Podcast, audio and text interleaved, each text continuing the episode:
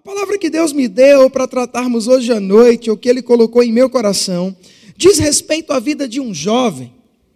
E esse jovem se chama José. Diga comigo, José. José. Aleluia! A gente vai falar a vida, a vida desse jovem. E eu queria que você inicialmente fosse comigo para o livro do princípio, o livro do começo, Gênesis. E a gente vai abrir a nossa Bíblia no capítulo 37. Rapaz, o que é que tem a ver José com amor? O que é que tem a ver José com prosperidade? Eu vou te dizer tudo. Gênesis capítulo 37, a partir do verso 1. Gênesis capítulo 37, a partir do versículo 1. Minha versão é a revista e atualizada mas talvez você use uma versão diferente, que vai falar numa linguagem um pouco diferente, mas eu tenho certeza que no final nós vamos chegar no mesmo denominador, porque a palavra é a mesma. Diz o seguinte: habitou Jacó na terra das peregrinações de seu pai, na terra de Canaã. Esta é a história de Jacó. Tendo José, quantos anos? 17 anos, apacentava os rebanhos com seus irmãos. Sendo ainda jovem, acompanhava os filhos de Bila e os filhos de Zilpa, mulheres de seu pai, e trazia más notícias deles ao seu pai. Agora para um pouco. E eu sei que todo mundo aqui, se não é jovem, se não tem 17 anos, já passou por essa idade. Mas o que a gente acabou de ler aqui é que José era um filho querido e bem certinho de Jacó. Era o filho mais direitinho que Jacó podia ter. O que ele fazia, ele fazia certo, por onde ele andava, ele andava de maneira correta, mas, entretanto, porém, todavia, José tinha uma característica: José era o X9 da família. Alguém já ouviu falar nessa expressão? X9? José era o dedo duro. José chegava para o pai dele e dizia: Olha, os meus irmãos não fizeram exatamente aquilo que foi ordenado, não, hein? Os meus irmãos fizeram isso, aquilo e aquilo outro, e não agiram da maneira que deveria agir. E por causa desse temor e desse respeito que José tinha por Jacó, e por causa dessas entregas que constantemente José fazia a respeito dos seus irmãos, o sentimento que os irmãos de José desenvolveram sobre ele não foi nada bom. Nós já sabemos o que acontece com José inicialmente, mas eu quero ler um pouco mais a respeito dessa história para a gente chegar naquilo que Deus deseja para nós na noite de hoje. Versículo 3. Ora, Israel amava mais a José que a todos os seus filhos, porque era filho da sua velhice, e fez Jacó para ele uma túnica de talar de mangas compridas.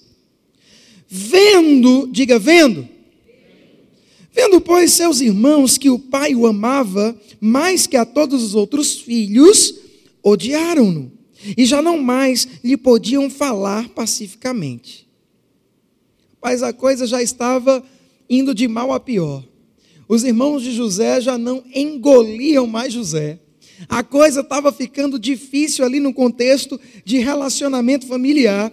E de repente, como se não bastasse, o versículo 5 fala que José começa a ter um sonho. E que sonho é esse? Nós vamos ler. Versículo 5. Teve José um sonho e o relatou aos seus irmãos. Por isso, o odiaram ainda mais.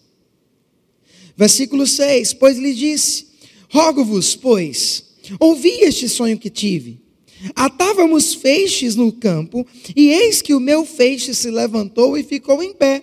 E os vossos feixes o rodeavam e se inclinavam perante o meu. Então lhe disseram seus irmãos: Reinarás com efeito sobre nós? Sobre nós, dominarás realmente? E com isso, com tanto mais, o odiavam por causa dos seus sonhos. Verso 9: Teve ainda um outro sonho e o referiu a seus irmãos, dizendo: Sonhei também que o sol e a lua e onze estrelas se inclinavam perante mim. Contando ao seu pai e aos seus irmãos, repreendeu-lhe o seu pai e disse: Que sonho é esse que tiveste? Acaso viremos eu e a tua mãe e os teus irmãos e se inclinaremos perante ti em terra? Versículo 11: Seus irmãos lhe tinham ciúmes, o pai, no entanto, considerava o caso consigo mesmo. Agora para e pensa um pouco. Eu não sei se está filmando, está gravando, está filmando, mas dá para descer? Eu não sei se você entendeu a dimensão dessa história e daquilo que está sendo passado aqui. Mas é interessante, queridos, que José teve um sonho. Eu quero que você repita isso comigo. Diga: José teve um sonho. A pergunta de Deus para você nessa noite é a seguinte: Quantos que estão aqui, de algum modo, de alguma forma, receberam um sonho, uma visão, um projeto da parte de Deus, individualmente para a sua própria vida? Posso ouvir um amém? Nós todos aqui que estamos, somos iguais nesse sentido a José. A grande questão, queridos, onde começa o erro de José, e eu quero compartilhar com vocês de experiências ministeriais e de vida, é que José, ele foi imaturo. José compartilhou do sonho que Deus havia dado para ele, para as pessoas erradas, no tempo errado. Onde eu estou querendo chegar com isso? Cuidado com quem você compartilha os seus Oh, aleluia! Sabe que nem todo mundo tem maturidade para ouvir aquilo que Deus falou de mais precioso para você. Sabe que nem todo mundo está preparado para ouvir aquilo que Deus comunicou ao teu coração como um sonho, como um projeto. Deixa eu te fazer uma pergunta novamente. Quem deu o sonho a José? Quem deu? Foi Deus. Mas José, ao compartilhar daquele sonho que ele teve, ao invés de ocasionar um benefício, ocasionou mais ódio por parte dos seus irmãos. Só que me chama a atenção, querido, não é ódio de inimigos. Oh, aleluia! Ódio de pessoas que muitas vezes estavam ali próximos a ele. Certa vez ouvi um homem de Deus pregar uma mensagem chamada Preparados para as Pedradas da Vida.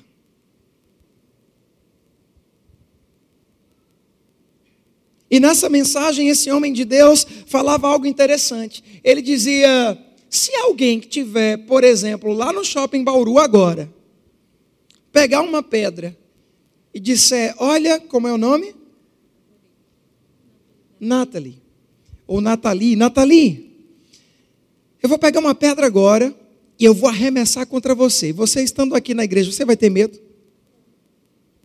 Por quê?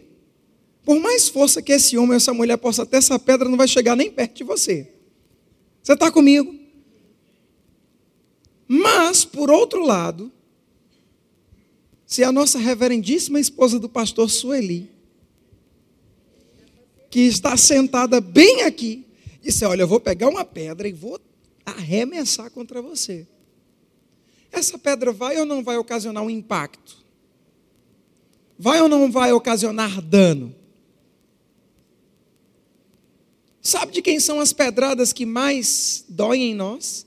As pedradas de quem estão perto de nós.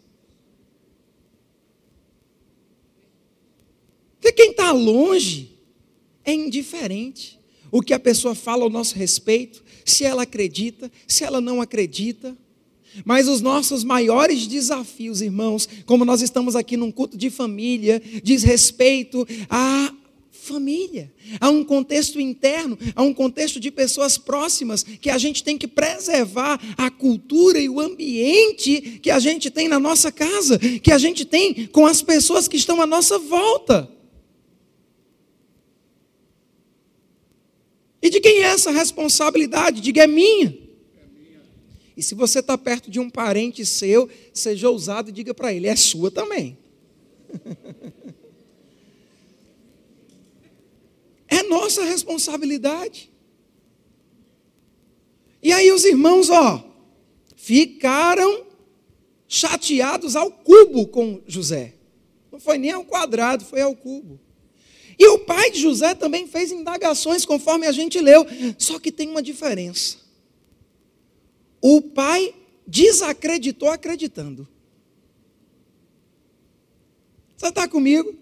Porque o versículo diz que no seu íntimo, ele considerou aquelas palavras de José. Ele disse: Esse menino parece estar doido. Mas será que ele está doido mesmo? Tem algo de especial na vida dele. É provável que isso um dia possa acontecer. Quem está aqui? Uma foram as atitudes dos irmãos, outra foram as atitudes do pai. Mas que tipo de atitude nós vamos ter uns para com os outros na nossa vida? Nós vamos ser como os irmãos de José, que ao ouvir o sonho de um irmão nosso, que está na igreja, que congrega conosco, vai ter inveja? Ou a gente vai ser como o pai, que ainda que olhe e momentaneamente pareça loucura, vai ter o benefício de dizer: rapaz, e se ele não for tão louco assim? E se o sonho que ele está pensando não for tão grande assim, como parece ser para mim? Deixa eu te dizer algo, meu irmão. Está na hora de, como igreja, nós sermos cultivadores de sonhos, investidores de projetos, credores no sentido de não ter o benefício do crédito, mas de acreditar no sonho das pessoas.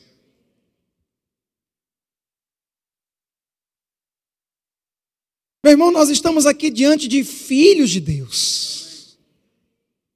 E Deus não tem nada de ruim para os seus filhos. A vontade dele é boa, agradável e perfeita. E pela fé, e em amor, eu quero que você olhe para quem está do seu lado e diga: Eu acredito nos sonhos de Deus para você.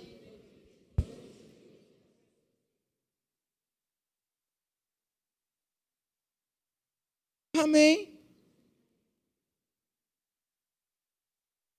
Mas o que me chama a atenção, e eu não vou ler para a gente ganhar tempo, é que nós sabemos que em um dado momento os irmãos de José, por ira de José, vendem ele e vendem ele e ele se torna o que, gente? Um quê? Um quê? Escravo. Imagina o irmão vendendo o outro para que ele seja escravo.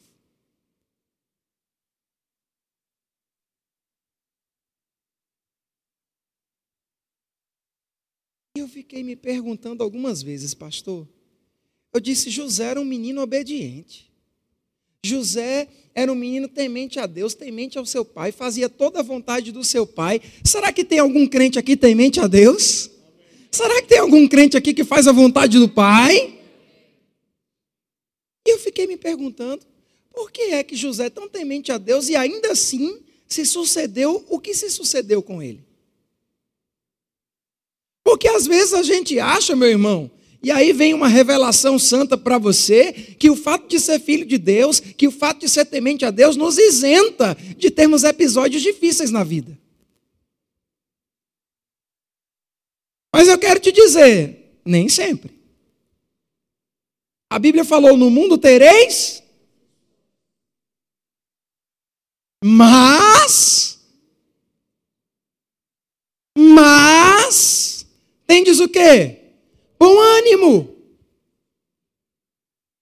Porque eu, Jesus, venci o mundo por você. Eu já quero te abrir um leque aqui, meu irmão, e te dizer: não importa que tipo de adversidade você passe, não importa que tipo de pressão você enfrente, não importa que tipo de perseguição venha sobre você, o seu final vai ser glorioso.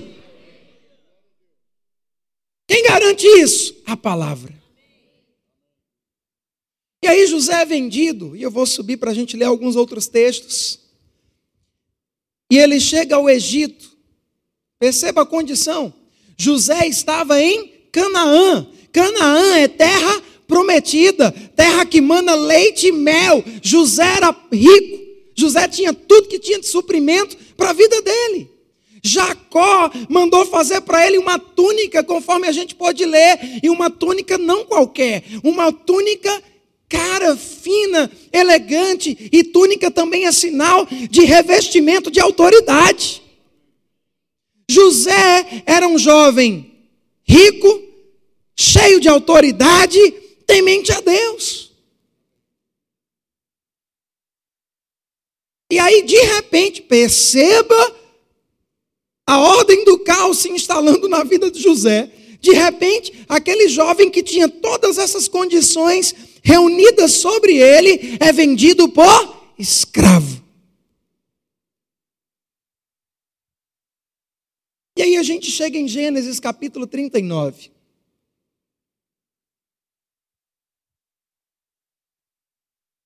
Versículo 1.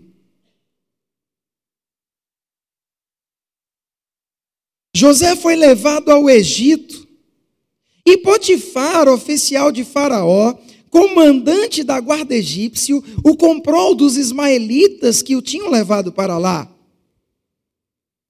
Agora presta atenção, porque isso aqui é poderoso. Versículo 2: O Senhor, aleluia. Quem? Quem? Era com José. Meu Deus do céu. o Senhor era com José, que veio a ser homem. Meu Deus. Perceba uma coisa interessante: tem muita gente aí fora, graças a Deus não aqui na igreja, atrelando prosperidade a dinheiro. E hoje eu estou aqui para te dizer, meu irmão, que prosperidade não é dinheiro. Diga, fala Deus. Prosperidade não é dinheiro, muito embora dinheiro esteja contido no pacote da prosperidade. Muito embora provisão esteja contida no pacote da prosperidade, mas prosperidade é muito mais do que isso. Porque, meu irmão, a Bíblia está dizendo o seguinte: que José não estava mais em Canaã, que José não estava mais com a sua túnica linda e maravilhosa de autoridade. Se fosse nos dias de hoje, diria que José não está usando Montblanc, não está usando Zara, ou o que você quiser de grife ou de marca. Mas ele está limpo, esvaziado, desproveniente de riqueza natural. Vai entender onde a gente vai chegar. Mas a Bíblia disse que quem era com José? Quem era com José? Que veio a ser homem próspero.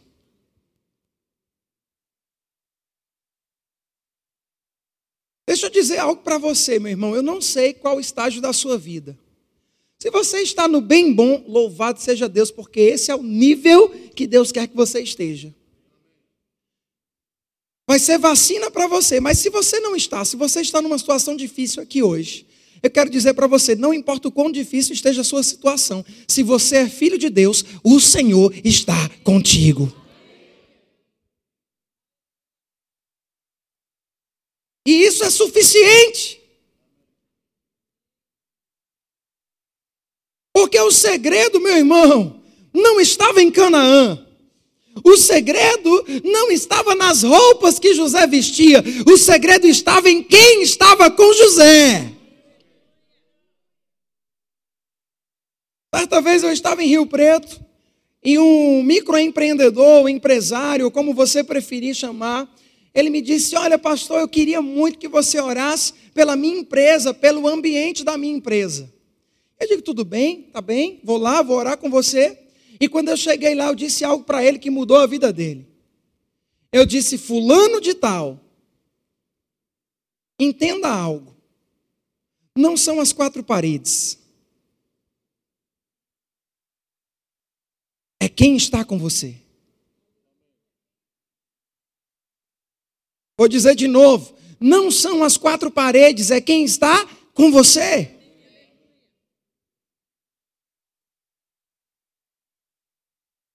Porque, gente, quando a gente começa a avaliar a vida de José, a gente vê José numa, numa, numa pior, como escravo.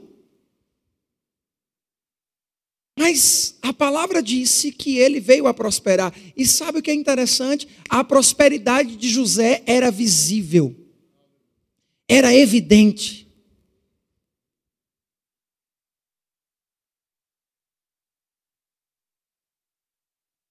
Agora também me chama a atenção que a palavra prosperidade tem, sabe o que nela? Alegria.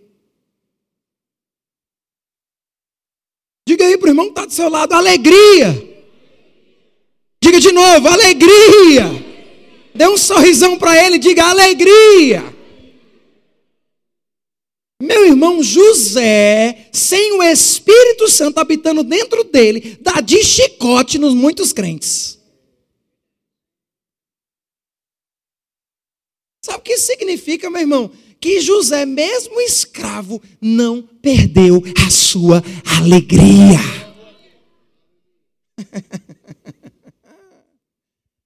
Ele não perdeu a sua alegria. Aí você imagina Potifar escravizando José e pedindo: faça isso, faça aquilo, ande assim, cuidado com isso, olha, você vai levar chicotada. E José servindo com alegria.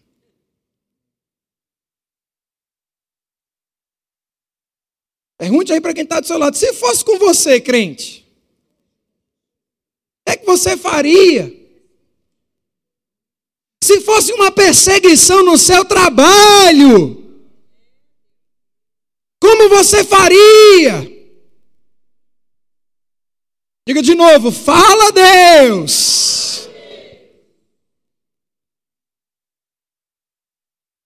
Aí José deu uma resposta, e a resposta de José era alegria. José andava em alegria. Não importava o que fizessem a ele, não era o que faziam a ele que mudava José, mas era José, a essência de quem ele era, que mudava o que faziam a ele.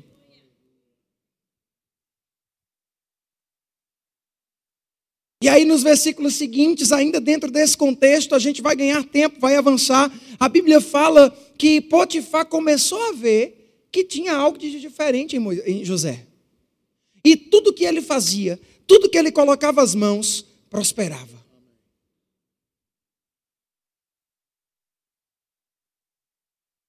Deixa eu dizer algo para você, meu irmão. É uma promessa. Tudo que você fizer vai prosperar tudo que você fizer vai dar certo. Não é porque você é lindo, não é porque você tomou um chá de terno, não é porque você colocou uma roupa bela, é porque o Senhor é com você. Diga comigo, o que eu fizer já deu certo. Diga, diabo, sai da frente. O Filho de Deus vai passar.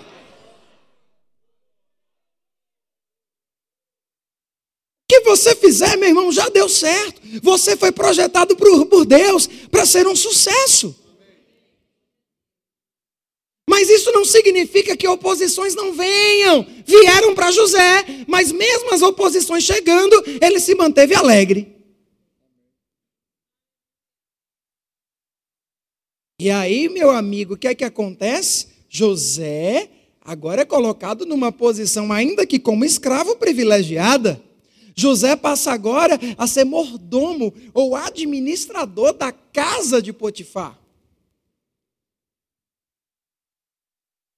Saiu do sol quente. Saiu do trabalho da enxada. Foi trabalhar como administrador, foi promovido.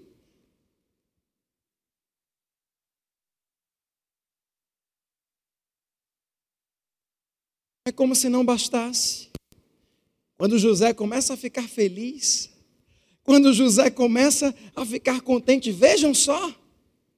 E talvez José já estivesse cantando lá: Veja o que Jesus fez, veja o que Jesus fez. Se fosse no tempo de hoje, aí vem uma enviada de Satanás.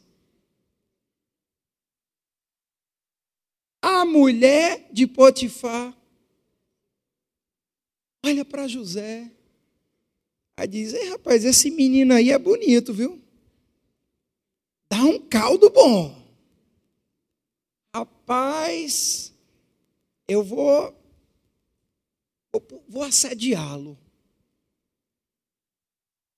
E José, por temer a Deus, por respeitar o seu Senhor, José vai fugir de diante daquela mulher. José, mais uma vez, prova ter uma atitude certa. O que é que aquela mulher faz com ele? Puxa um pouco de sua roupa, dá um grito e diz que foi José quem a assediou. Em quem você acha que Potifar ia acreditar?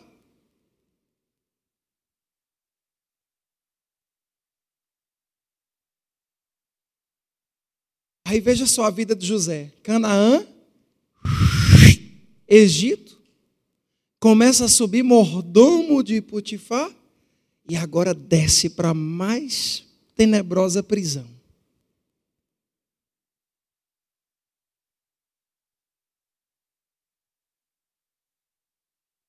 E ele era crente, no bom sentido da palavra.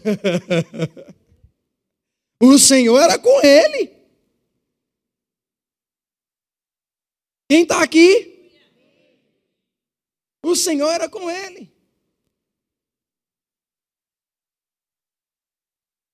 Mas, como diria um personagem já outrora esquecido por muitos de nós, qualquer um poderia estar desanimado, desmotivado, mas por Deus, não era Joseph Klimber, mas era José.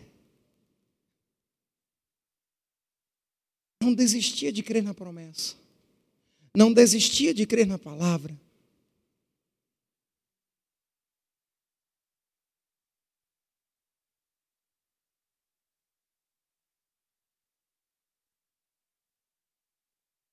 E sabe, irmãos, chegou um tempo que José foi tirado da prisão e foi colocado como o segundo homem mais poderoso do Egito.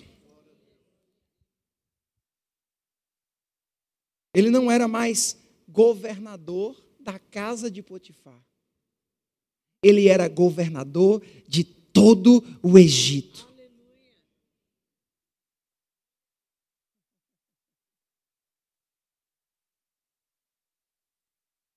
Só que tem um detalhe, meu irmão. Às vezes a gente olha para José como um governador de todo o Egito, e a gente olha de repente para um ministro bem-sucedido e a gente olha o caminho dele, olha a pregação dele, olha a palavra que ele prega, olha o ensino que ele faz, olha os dons fluindo através dele, olha o empresário bem-sucedido e a gente diz: é isso, eu vou ser como ele, eu quero o que ele tem, mas eu te pergunto: você está disposto a pagar o preço que ele pagou?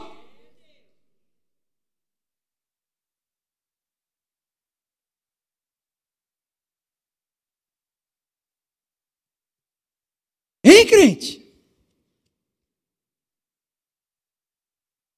Porque uma coisa é verdade, irmão. Nunca desista dos sonhos que Deus colocou no seu coração. Isso não é uma palavra de coaching, meu irmão. Estou usando a palavra para te animar naquilo que a palavra diz que você deve ser. Nunca desista do que Deus colocou no seu coração, ainda que as pressões venham mais forte contra você. Não, irmãos, não é Deus quem está mandando aprovação, não é Deus quem está te colocando num lugar difícil, não entenda mal.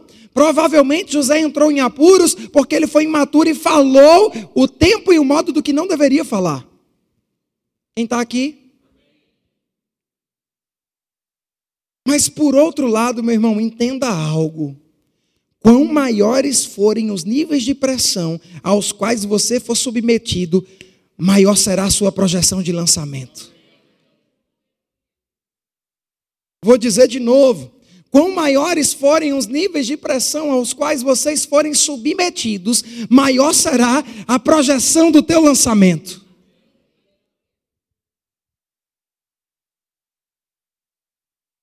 Perceba, José desceu para uma condição de escravo. Começou a subir, as pressões vieram e derrubaram ele para um lugar ainda mais baixo. Mas a honra e a glória de Deus, quando veio sobre ele, o elevou para um lugar em que ele jamais esteve.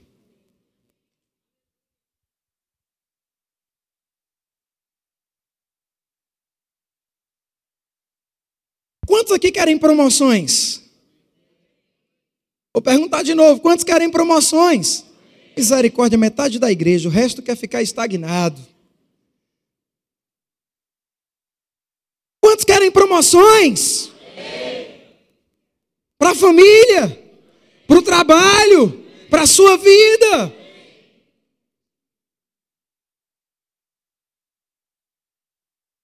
Mas eu queria aqui, meu irmão, chegar hoje à noite e dizer: olha, tem uma unção de prosperidade para você. Dance, rodopie, faça o que você quiser. E eu vou te dizer: tem momento para fazer tudo isso. Mas, meu querido, não é simplesmente uma unção de um culto de domingo que vai ser suficiente em alguns casos, entenda, em alguns casos, para transformar a sua realidade. O que vai manter você na, na, na, na realidade transformada é a sua posição que você toma na palavra. E hoje nós estamos falando disso.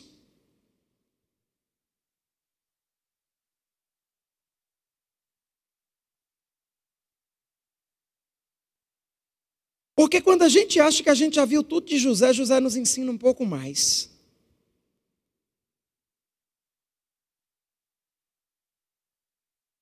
José interpreta um sonho.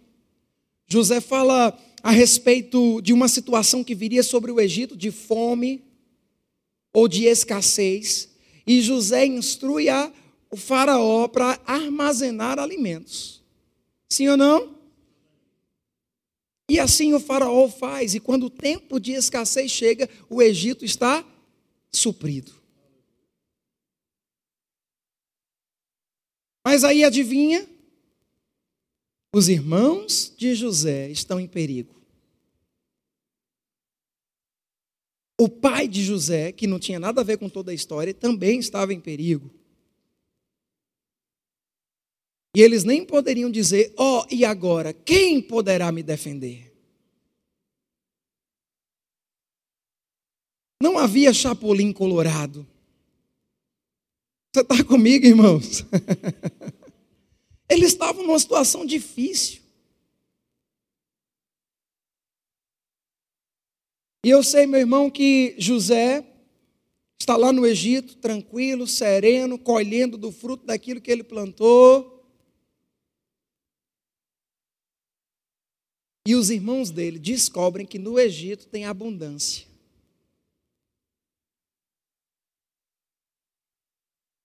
Olha a troca.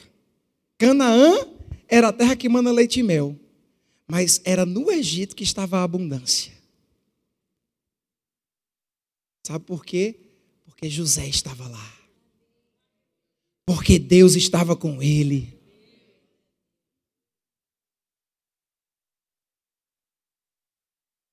Aí eles correm para o Egito, chegam lá, procuram o Senhor e, e, e José os vê.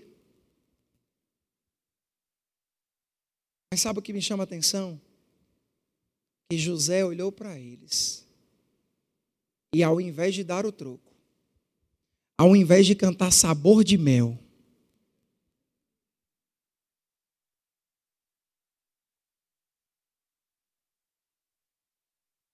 que às vezes, irmãos, a gente não tem noção do que a gente está fazendo.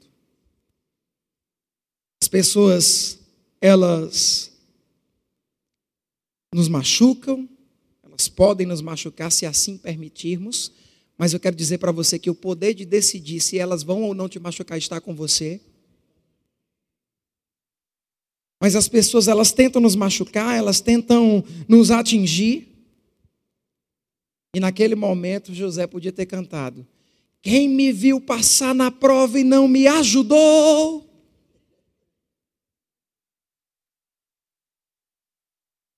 Ou podia ter cantado, naquele dia, quem me vendeu como escravo? E a mim não amou. Agora vai se arrepender. É? Me venderam como escravo? Pois agora vocês que morram de fome, seus miseráveis. Pois vocês que fiquem agora nessa situação.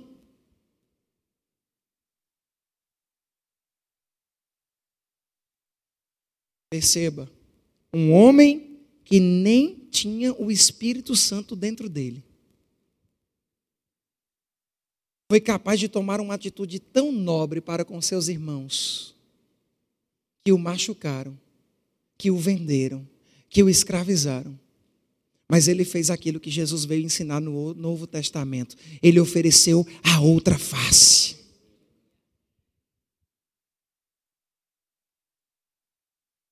Agora eu estou encaminhando para o um encerramento. Eu vou perguntar para você e eu quero que você seja honesto e você seja intenso mesmo. Quantos aqui querem, de fato, manifestar prosperidade na sua vida? Vou perguntar de novo: quantos querem manifestar prosperidade na sua vida? Quantos estão dispostos a pagar o preço que José pagou? O amém diminuiu.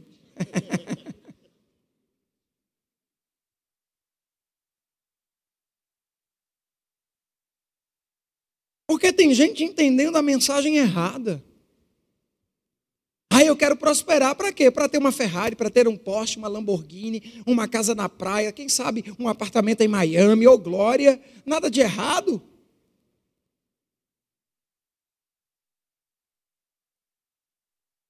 Mas o maior propósito da tua prosperidade não são os teus caprichos mas o maior propósito da tua prosperidade é que Deus possa usar da tua vida para que você seja um celeiro de, de, de, de, de, de provisão para todos aqueles que estão ao teu redor, inclusive os que te perseguem.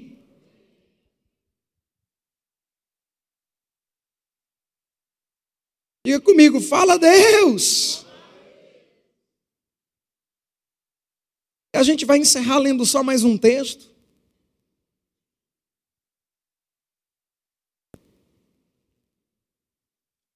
Gênesis, ainda no capítulo 42.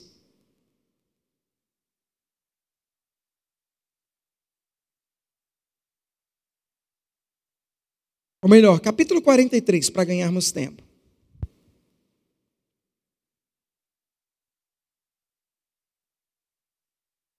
Versículo 26. Estamos aprendendo alguma coisa hoje? Estamos sendo confrontados? Meu irmão, não sei você, mas eu gosto de palavra que me confronta, porque a palavra que me confronta é a palavra que me faz crescer. Gênesis 43, verso 26 diz: Chegando José à casa, trouxeram-lhe para dentro presentes que tinham em mãos e prostraram-se perante ele até a terra. Ele lhes perguntou pelo seu bem-estar e disse: Vosso pai, o ancião, de quem vocês falavam, vai bem, ainda vive. Meu irmão estava ali sentado, agora eu não estou me emocionando, mas eu estava ali sentado e eu me emocionei. Porque José amava seu pai. Você tem noção que os irmãos provocaram José ficar distante da pessoa que ele amava? Ei, naquele tempo não tinha FaceTime, não. Na... Naquele tempo, não tinha videochamada de WhatsApp. Nem tinha telefone. Imagina como foi para José viver anos e anos da sua vida sem receber uma notícia de seu pai, sem sequer saber se ele estava vivo.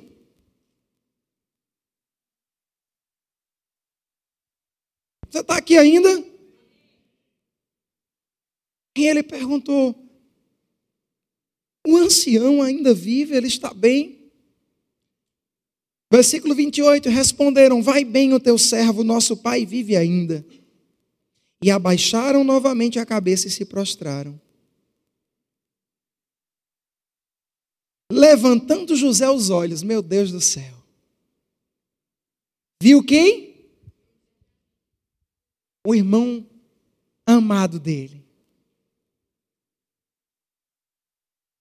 Viu Benjamim, que era filho de sua mãe, e disse: É este? Ele nem tinha certeza. Ele não sabia como era a aparência dele. Anos e anos sem o ver. Imagina, irmãos, aquele homem, aquele José, cheio de experiências, de marcas que a vida trouxe, de cicatrizes que a vida trouxe.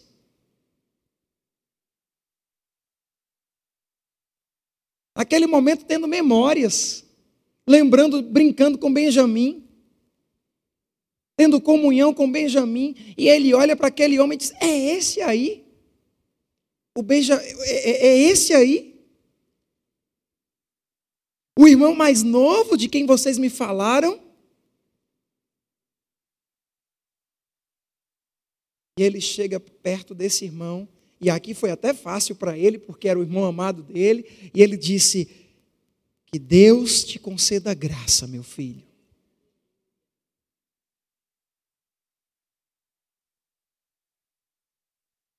Aleluia. Mas veja o verso 30. José se apressou e procurou onde chorar, porque se comovera no seu íntimo para com seu irmão. Entrou na câmara e chorou ali. Depois, lavou o rosto e saiu e conteve-se. Eu gosto disso, conteve-se. Sabe o que isso mostra para a gente? Que José dominou as suas emoções. Olhe para a pessoa que está do seu lado e diga: crente, aprenda a dominar as suas emoções.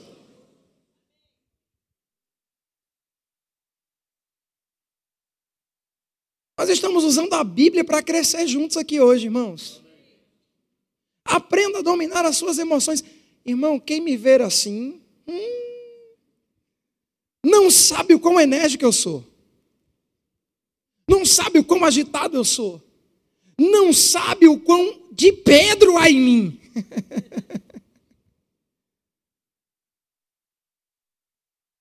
Mas a gente tem que aprender, irmão, a hum, morder a língua.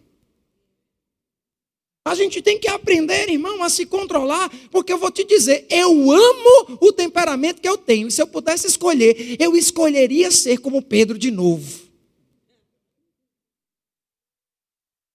Porque nenhum temperamento é ruim, a gente só precisa canalizar ele da forma certa. Você está comigo? Mas tem hora, irmão, que a gente tem que colocar a língua entre os dentes e morder, ainda que doa ainda que saia sangue, porque se a gente falar uma palavra cheia de emoção no momento errado, a gente pode colocar tudo a perder.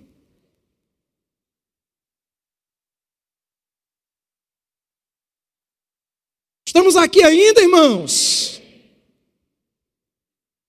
E aí José foi lá, dominou, controlou, falou com o irmão mais novo, e aí a emoção veio. E quando ela veio, ele disse: é melhor eu recuar. Sabe, querido, quando você não estiver para agir, como a palavra diz que você tem que agir, é melhor que você recue.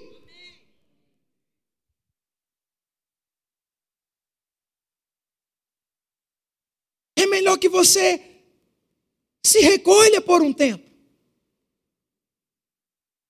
José colocou tudo que ele tinha para colocar para fora, chorou, chorou. Depois a Bíblia diz que ele lavou o rosto e disse: Basta, e agora eu vou para a presença desses meus irmãos. E aí ele chegou lá, na presença desses irmãos, e os amou, meu Deus, e os proveu de tudo o que eles precisavam.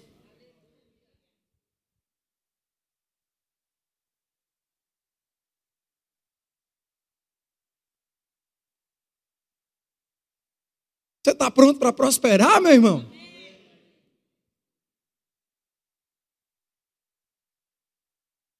A medida da tua prosperidade está relacionada em função da medida do quanto você está disposto para repartir.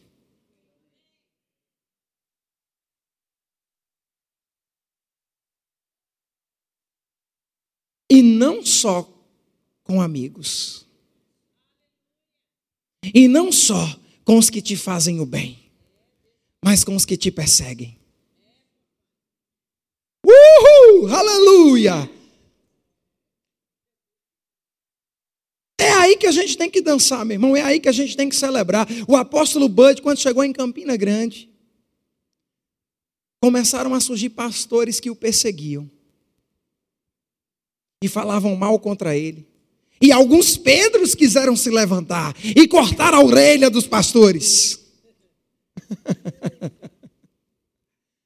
Alguns Pedros quiseram se levantar e fazer justiça própria. Pastor, isso não é justo. A gente te conhece. Não pode ser assim. O Senhor tem que se defender, pastor.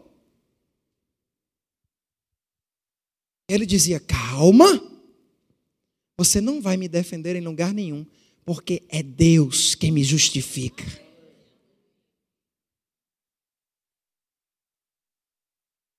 E sabe o que ele fazia? Final do mês, pastor que tinha a língua maior do que o corpo, estava passando por necessidade, não tinha o que comer. Ele dizia: vai lá, compra um, faz uma, um mercado para ele, uma feira boa, generosa, e coloca na porta dele. Uhul! Aleluia! E por muitos anos ele fez isso. E sabe o que aconteceu com o apóstolo Bud? Prosperou.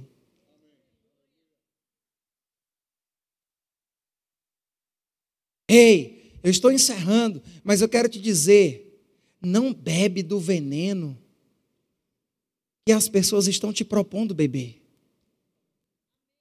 Beba da palavra.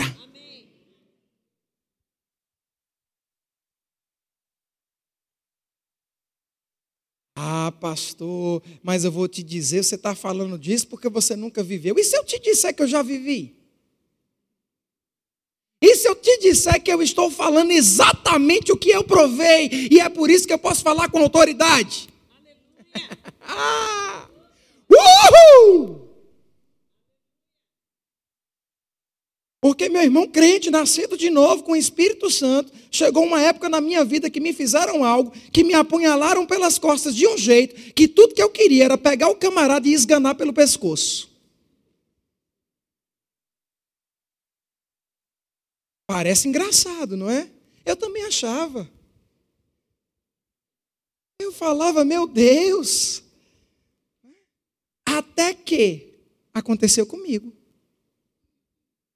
Quem está aqui ainda? oh, glória!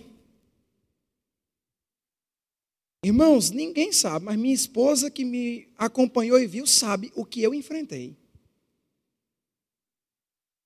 Sabe os leões e os gigantes que eu tive que matar.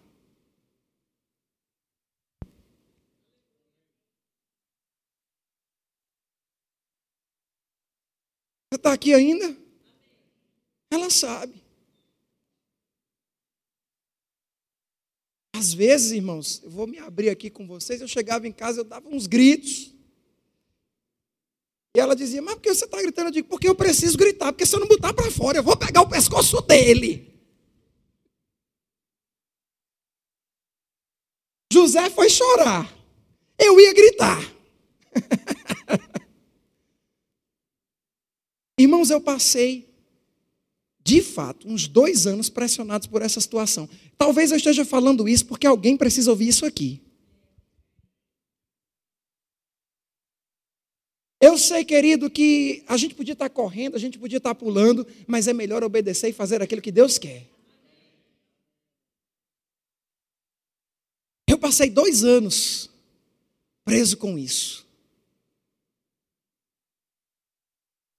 E sabe o que eu percebi?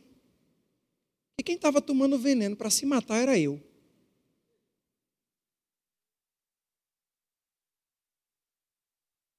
Tudo bem. Olha, se tem uma coisa que eu tenho um senso, meu irmão, que me incomoda, que me inquieta, é a tal da injustiça. Rapaz, eu fico. Uh, aleluia. Tem que respirar.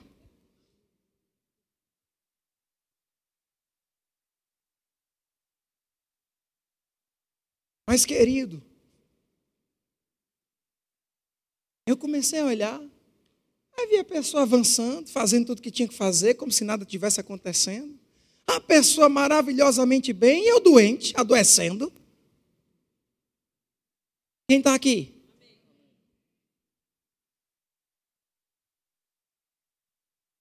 Impedido de avançar impedido de fazer os planos de Deus, de fazer os projetos de Deus. Imagina, como é que a gente vai anunciar a palavra, pregar a palavra, se a gente está com essa ferida aberta, tão machucado dessa forma?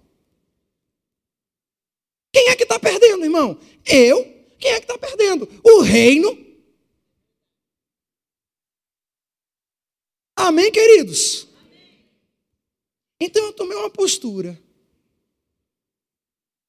e eu decidi fazer contrário aquilo que o meu sentimento estava pedindo para que eu fizesse. E sabe o que aconteceu? As portas se abriram. As coisas começaram a acontecer.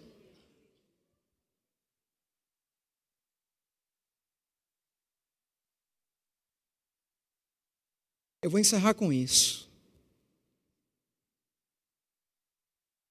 As portas que você precisa que se abram na sua vida.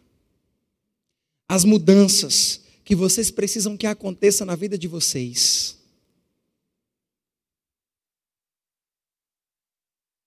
Elas não estão.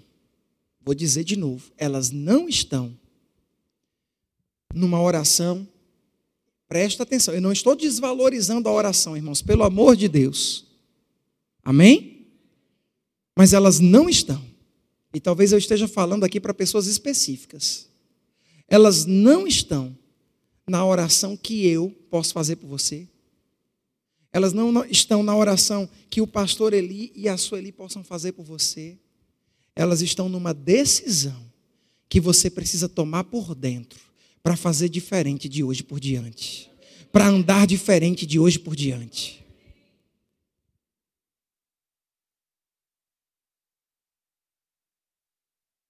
Porque se, me permita usar essa expressão, um pirralho de 17 anos foi capaz de processar tudo isso e em anos ficar bem, eu vou te dizer, você é maior do que qualquer coisa que possam estar te fazendo.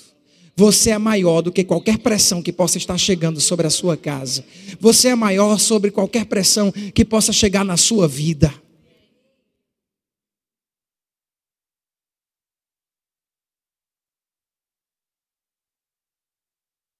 José podia ter escolhido o caminho da amargura. José podia ter escolhido o caminho do ressentimento.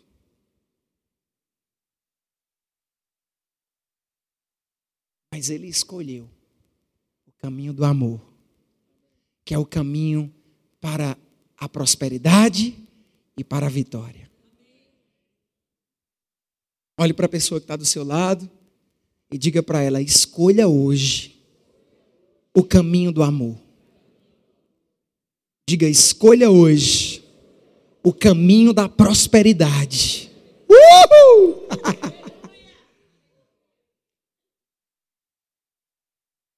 e você vai ver o que Deus fará, não só na sua vida, mas através da sua vida. Amém? Pastor estava falando a respeito da arca e eu fiquei tentado até a mudar a ministração. Quase que eu ia ministrar sobre Vem com Josué lutar em Jericó. Mas Deus diz para mim: tem pessoas precisando ouvir isso. E uma coisa que eu aprendi com um velhinho, que foi meu pastor lá em Solânia, na cidade de 30 mil habitantes, ele disse: nunca pregue o que o povo quer ouvir, pregue o que ele precisa. Ele disse: nunca pregue para levantar uma plateia, para ouvir aleluia, glória a Deus, a não ser que assim Deus o queira. Mas faça o que Deus quer, porque mais vale agradar a Deus do que agradar aos homens.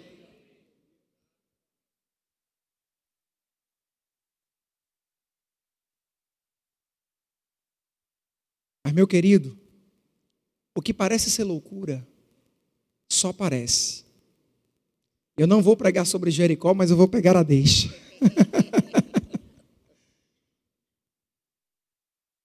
Ele disse o seguinte para Josué: rodeia a cidade por sete vezes. Durante os seis primeiros dias, dá uma volta. No sétimo dia, dá sete voltas. E grita, porque a muralha vai cair. Presta atenção para você agarrar o que eu estou dizendo. Não, querido, não é o natural que vai resolver a tua situação.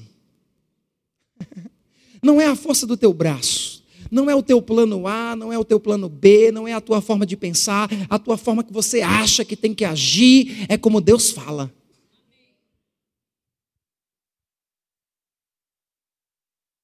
Imagina aquele povo lá, as muralhas, rodeando a muralha. Imagina aqui se eu desse uma volta na igreja e faz de conta que essa igreja é uma muralha. E eu chegasse aqui, desse a primeira volta, olhasse para a muralha e dissesse: nem uma rachadinha. Nem um trinco. Ah, vou dar outra. Nem um trinco. Você está comigo?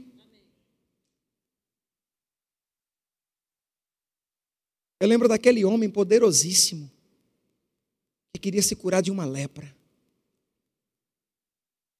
E, rapaz, eu fiz as contas. A Bíblia diz que ele pegou um, um carro de, de, de, de recursos, de ouro, de, e eu fiz os cálculos. Sabe quanto é que dava mais ou menos o que ele estava levando para o profeta, para o profeta curar ele?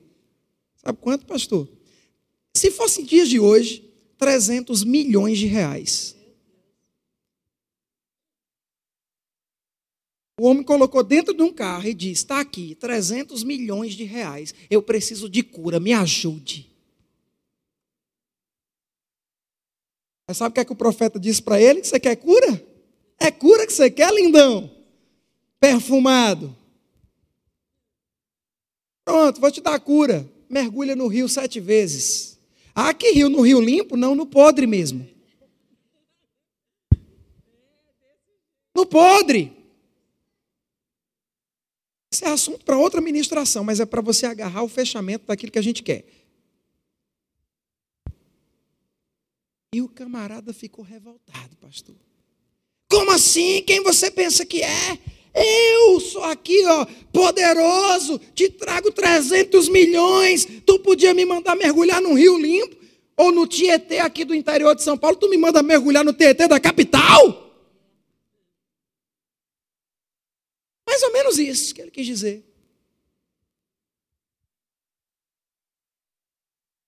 Mas sabe onde é que estava o milagre do homem? Na quebra do orgulho dele. Sabe onde é que estava o milagre dele? Na transformação por dentro.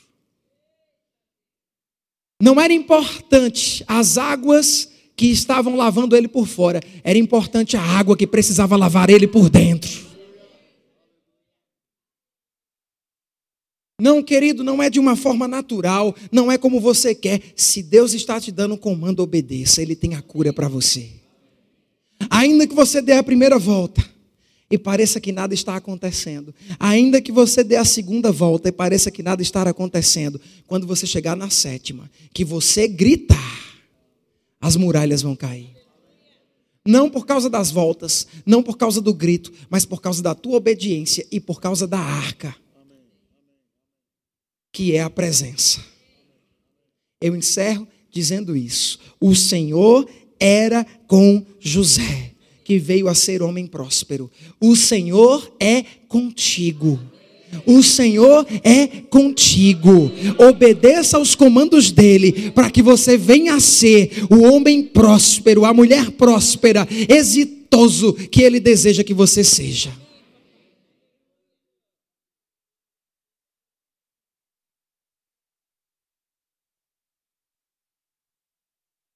Vamos ficar de pé? Cantar uma canção junto ao louvor e vamos encerrar. Meus queridos, foi um prazer estar com vocês nessa noite. Obrigado pela oportunidade de ministrar ao seu coração. Que essa palavra se torne vida dentro de você. E que você faça alguma coisa com o que você está ouvindo hoje. Porque, meu irmão, você pode ter ouvido tudo isso. E você pode até ter sido tocado com o que você ouviu. Mas o que vai fazer a diferença não é se você foi tocado nesse momento, é como você vai agir de hoje por diante.